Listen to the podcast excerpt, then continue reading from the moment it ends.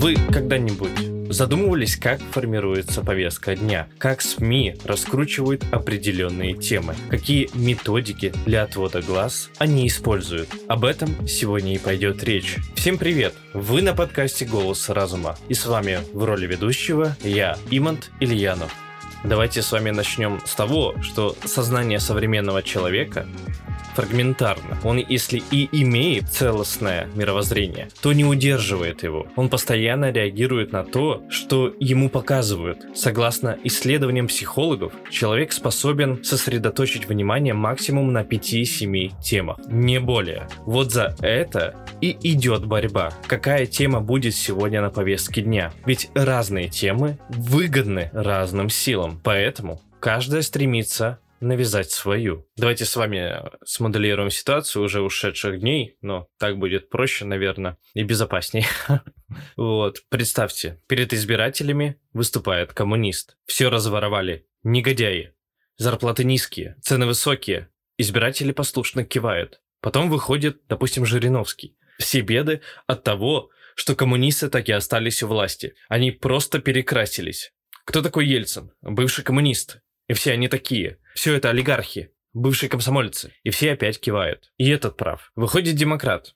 А где вы видели демократию? Что вы ее ругаете? Ведь ни Чубайсу, ни Гайдару не дали ничего толком сделать. Вот в Польше, Чехии дали демократам всю власть. И все стало нормально. А у нас специально все сделали, чтобы идею демократии дискредитировать. И те же люди опять кивают. Все правы, все правильно говорят. Поэтому вопрос именно в том, кто будет выступать больше и к какой теме больше привлекать внимание. Когда утонул Курск, все следили только за этим. Хотя в Китае в это же время пожар и обвал здания на дискотеке сразу уничтожил 2000 человек. Это не показали под ТВ. Поэтому этого факта для людей не существовало. Если каждый день показывать катастрофу, просто показывать без объяснения чего-либо, то через месяц все будут озабочены проблемой катастрофы. А проблема криминала или невыплат пенсии уйдет на второй план. На выборах Картер и Рейган соперники шли ноздря в ноздрю. Никто не мог предсказать результат, но накануне голосования все ТВ-каналы показали кризис заложниками. И для американцев проблема внешней политики стала критерием выбора, а внешняя политика была козырем Рейгана, и он победил. Поэтому, когда в газете на ТВ вы видите десятки разных комментариев с разными точками зрения, у вас ведь должно быть право выбора. У газеты же должна быть объективность. Не спешите радоваться, что вы имеете дело со свободной прессой. Главное не комментарии, не за и против. Это мишура. Главное – вопрос, который поднимают эти комментаторы. Комментарий – это, кстати, один из способов раздуть тему. Можно взять самый незначительный факт и обратиться за комментарием к губернатору. Он выскажется. А раз говорит губернатор, значит это важно. Значит, это все покажут. Есть и другие способы завысить тему. Многие из них перечисляются в книге Миронова, бывшего спичрайтера Ельцина и Путина. «Раздувай и властвуй». Книга, кстати, написана на материале компании Клинтон, Доул и Широк Баладюр. И в ней анализируются приемы журналистов из Вашингтон-Пост и Фигаро. Эту книгу очень полезно почитать тем, кто любит поболтать про независимую прессу на Западе, про этичность западных журналистов, про цивилизованные методы и уважительное отношение к избирателю. Итак, какие есть приемы раскрутки темы? Сладкий контекст публикация материалов о проблемах, которые кандидат затрагивает в программе без упоминания этого кандидата.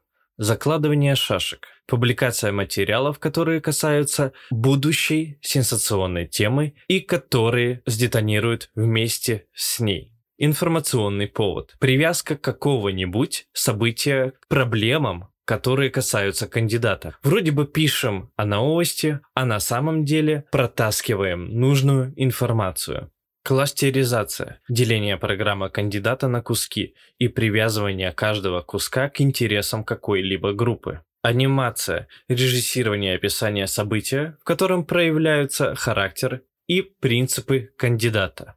Канонизация соцопроса. Интерпретация данных опросов, выданных якобы учеными с последующими изложенными аргументами. Почему данные именно таковы. Канонизация фокус-группы. То же самое, но не с опросом, а с фокус-группой. Пластиковый эксперт. Это уже вышеописанный сбор комментариев экспертов по теме. Свой человек в толпе. Описывается не программа и не выступление кандидата, а реакция на нее людей. Естественно, нужных людей. Общее мнение. Выдавание личных мнений и оценок за общественный факт. Искусственный спутник. Вложение похвал в адрес кандидата и его программы в уста звезды, авторитета или лидера общественного мнения. Самому-то независимому журналисту не с руки хвалить кандидата. Фальшивая утечка. Давать специально ту информацию, которую надо давать, или специально очернять себя, чтобы сыграть роль жертвы.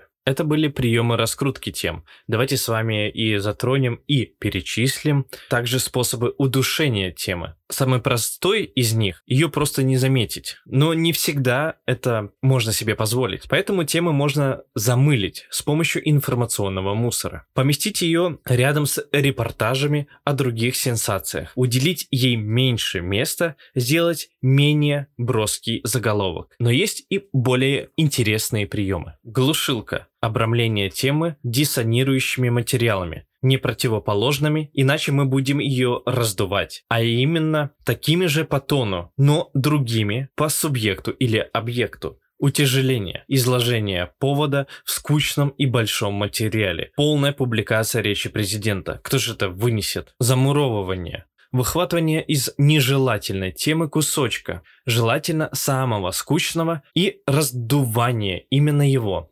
Театрализация. Показ поступка кандидата как театра, постановки, предвыборной акции.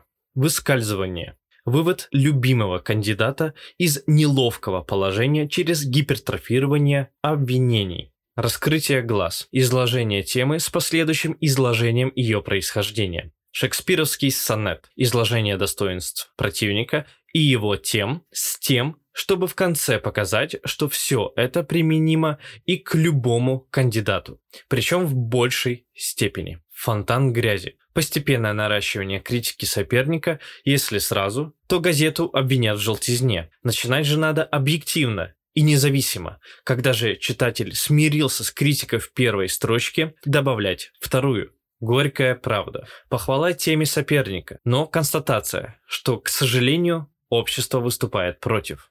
Групповое изнасилование. Высказывание отрицательных реакций на тему из противоположных лагерей. Даже такие разные люди и то сошлись на том, что нечто ерунда.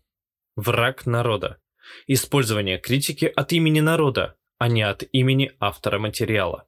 Солнечное затмение. Раздувание авторитетов и звезд, сопровождающих кандидата, чтобы на их фоне он казался незначительным и мелким.